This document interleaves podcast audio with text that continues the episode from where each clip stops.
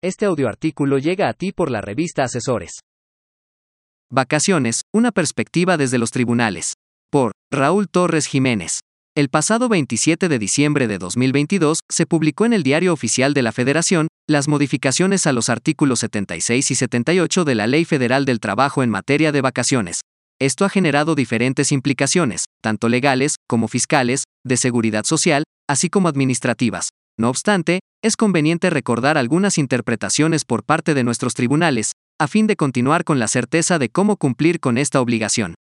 La Ley Federal del Trabajo, al establecer la obligación para los patrones de conceder a los trabajadores que les presten servicios, un periodo anual de vacaciones fija una regla de higiene laboral, tendiente a la recuperación de las energías del trabajador y a la restitución del desgaste orgánico del mismo, de tal suerte que siempre que un obrero trabaje durante un año, tiene el derecho de disfrutar de las vacaciones al que se refiere este precepto, derecho que no es susceptible de composición o compensación alguna por sus finalidades netamente biológicas. Pero no por ese motivo debe concluirse que en caso de que los trabajadores trabajen en dichos días, no tengan derecho al salario que les corresponda, por el trabajo desempeñado, ya que sería tanto como establecer que una persona preste sus trabajos gratuitamente, lo que es contrario al artículo quinto constitucional y por consecuencia, el patrono está obligado a pagar tales salarios.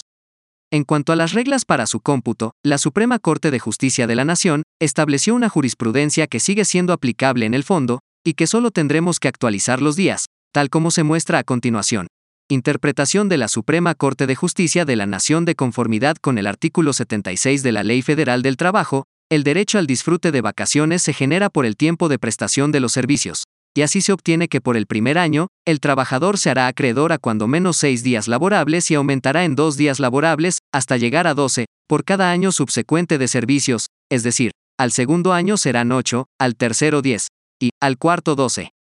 Después del cuarto año, el periodo de vacaciones se aumentará en dos días por cada cinco de servicios, que empezarán a contar desde el inicio de la relación contractual, porque la antigüedad genérica se obtiene a partir de ese momento y se produce día con día de forma acumulativa, mientras aquel vínculo esté vigente. Por lo tanto, una vez que el trabajador cumple cinco años de servicios, operará el incremento aludido y, entonces, disfrutará hasta los nueve años de 14 días de asueto. Luego, del décimo al décimo cuarto año de 16 y así sucesivamente.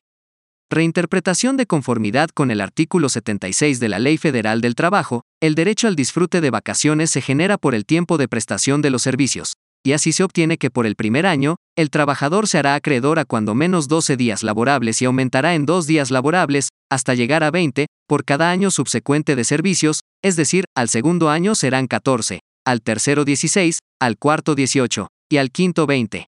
A partir del sexto año, el periodo de vacaciones se aumentará en dos días por cada cinco de servicios, que empezarán a contar desde el inicio de la relación contractual, porque la antigüedad genérica se obtiene a partir de ese momento y se produce día con día y, de forma acumulativa, mientras aquel vínculo esté vigente. Por tanto, una vez que el trabajador cumple seis años de servicios, operará el incremento aludido y, entonces, disfrutará hasta los 10 años de 22 días de asueto luego, del décimo primero al décimo quinto año de 22 y así sucesivamente. Lo dispuesto en el artículo 76 de la Ley Federal del Trabajo, en el sentido de que los trabajadores que tengan más de un año de servicios disfrutarán de un periodo anual de vacaciones pagadas, no hace improcedente el pago de las vacaciones cuando el trabajador prestó sus servicios por menos de un año, toda vez que el artículo 79 del mencionado ordenamiento prevé su pago tomando en cuenta que la relación de trabajo termine antes de que se cumpla el año de servicios. En relación con esto, no es preciso que hayan trabajado consecutivamente los 365 días de un año, descontando los domingos, los días de descansos obligatorios y los estipulados en el contrato de trabajo, sino únicamente que tengan más de un año de servicio, el cual se contará desde la fecha en que comenzaron a prestarlos. Es importante destacar que, las vacaciones, la prima vacacional y el aguinaldo son prestaciones de carácter legal previstas en los artículos 76, 80 y 87 de la Ley Federal del Trabajo, ordenamiento que fija las condiciones mínimas para su otorgamiento y que establece su pago con base en el salario del trabajador, el cual, para efectos de su cuantificación, es el ordinario, que de conformidad con el numeral 82 de la citada legislación debe integrarse con la cuota diaria, más todas las prestaciones que perciba el trabajador diariamente. Ahora bien, las vacaciones deberán concederse a los trabajadores dentro de los seis meses siguientes al cumplimiento del año de servicio, y de acuerdo con el artículo 516 de la misma Ley Federal del Trabajo, el plazo de la prescripción de la acción para reclamar el pago de las vacaciones y de la prima vacacional debe computarse a partir del día siguiente al en que concluye ese lapso de seis meses dentro de los cuales el trabajador tiene derecho a disfrutar de su periodo vacacional, porque hasta la conclusión de ese término es cuando la obligación se hace exigible ante la Junta, más no a partir de la conclusión del periodo anual o parte proporcional reclamados, debido a que el patrón cuenta con seis meses para conceder a los trabajadores el periodo vacacional y mientras no se agote este plazo, desde luego, no se da el incumplimiento del imperativo legal a que se contrae el primer dispositivo invocado. Por lo anterior, el hecho de que se hubiesen dejado de cubrir oportunamente las vacaciones a un trabajador no es en realidad causa efectivamente grave que amerite la ruptura del contrato, siendo indudable que su falta de pago no constituye una causal de rescisión por causa imputable al patrón, pues no queda comprendida en ninguna de las ocho primeras fracciones del artículo 51 de la Ley Federal del Trabajo, y tampoco puede considerarse, en términos de la fracción novena de ese artículo, como una causa análoga a las establecidas a las fracciones anteriores, que permita al trabajador rescindir su contrato de trabajo, puesto que la acción que se deriva de la omisión del patrón al no pagarle las vacaciones a que tenga derecho el trabajador, es la de que éste puede exigir su pago ante la autoridad laboral correspondiente.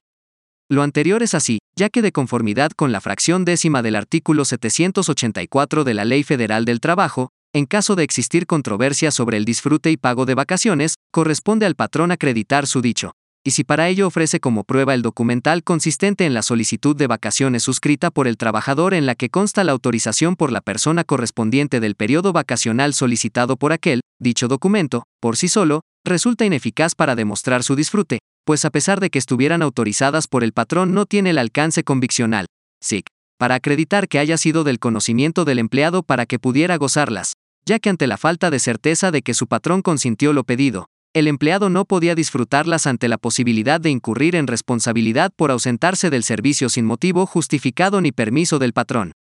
En tal virtud, no basta probar que las vacaciones fueron autorizadas, sino que es menester acreditar en juicio que de ello se enteró al trabajador para tener por satisfecho el débito procesal correspondiente a que alude la disposición legal mencionada.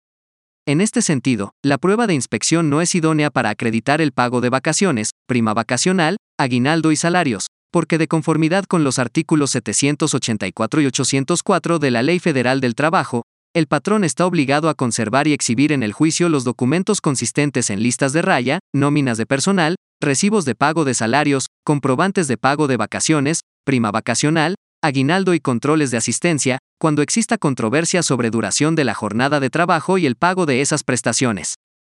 Por otra parte, existe la creencia que en tanto las vacaciones como la prima vacacional, no es procedente la condena si por expresa confesión del trabajador, existe su manifestación en el propio escrito de renuncia en el sentido de que,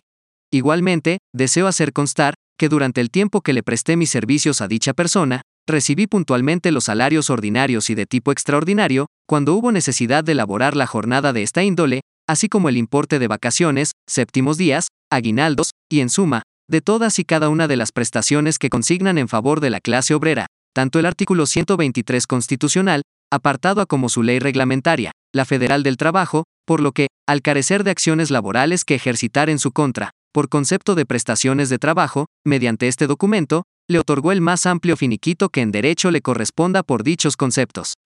Sin embargo, la prueba confesional no es idónea a cargo del trabajador en que se le haya tenido por fictamente confeso para acreditar que recibió el pago de horas extras, vacaciones y su prima respectiva, en razón a que de conformidad con el artículo 804, fracción cuarta de la Ley Federal del Trabajo, la prueba idónea es la documental que tiene la obligación de conservar y exhibir en juicio el patrón. En conclusión, además de verificar las cuestiones fiscales y de seguridad social que son inherentes a esta reforma, será necesario 1. Revisar los contratos, tanto individuales como colectivos. 2. Revisar los reglamentos internos de trabajo. 3. Reformular las políticas de formas y periodos de disfrute de las vacaciones. 4. Elaborar los documentos que acrediten fehacientemente la forma en que las partes acordaron las vacaciones, el documento que ampare que el trabajador tomó las vacaciones, así como el pago de la prima vacacional correspondiente.